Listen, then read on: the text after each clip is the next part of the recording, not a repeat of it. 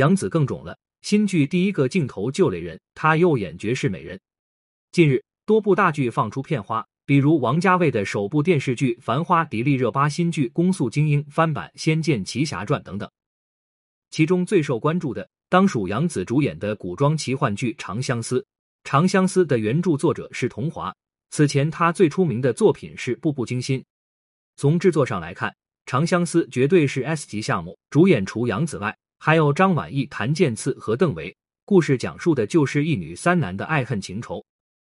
此次释出的预告一分半钟，基本都围绕杨紫展开。第一个镜头就是她穿着男装在街边叫卖，角色设定是衣冠，但这个镜头实在是一言难尽。白花花的脸上，眼睛被苹果肌挤成一条缝，但肌肉却没有走向，显得很是僵硬，看上去又变肿了。此前在《沉香如屑》里，杨紫的颜值就有这个问题，但随着剧情的推进，观众也就忽略了。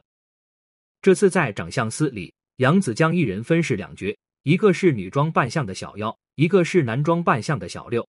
而小妖的外形设定就是绝世美人，她的女装扮相看上去还好一点。如果小妖不够美，也不会有三位优秀男士对她情深不移、死心塌地。此前，杨紫在《青云志》里演绝世美人陆雪琪被群嘲，后来在《香蜜》里演绝世美人锦觅，恰好她的颜值处在巅峰期，因此成就了一部爆款剧。如今《长相思》里又是相同的套路，但颜值飘忽不低的杨紫能不能 hold 住，得打上一个大大的问号。简单介绍一下《长相思》的剧情：故事以《山海经》为蓝本，杨紫饰演的小妖是高辛国的王姬，后来她在人间历劫。失去容貌和身份，变成衣冠小六。小妖的表哥一直在寻找他，表哥的扮演者为张晚意。张晚意的古装扮相挺好看的，演技也不错。可是他在剧中的服装实在太难看，引发不少观众吐槽。小妖在行医过程中结识了青丘公子涂山璟，两人暗生情绪。涂山璟的扮演者是邓为。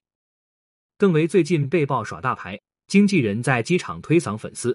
而于正也吐槽邓为咖小脾气大，曾经在于正的剧组试戏时，态度和表现非常差。邓为在《长相思》里的扮相也被观众称为诈骗，因为邓为一直营销大帅哥人设，可一看预告，发现他脸型崎岖、五官寡淡，毫无亮点，可谓是四位主演中最让人失望的存在。而另一位男主谭健次，原本被质疑个子太矮，会被张晚意和邓为碾压，他俩都超过一米八，但没想到。谭健次在剧中是最帅的，也是演技最带感的。他饰演的九头妖相柳，外表俊美，内心狠毒，简而言之就是高冷霸总的人设。谭健次身高不够，演技来凑。按原著的安排，女主爱的是香柳，但最终香柳要求女主嫁给涂山璟，于是她就真的嫁给了涂山璟。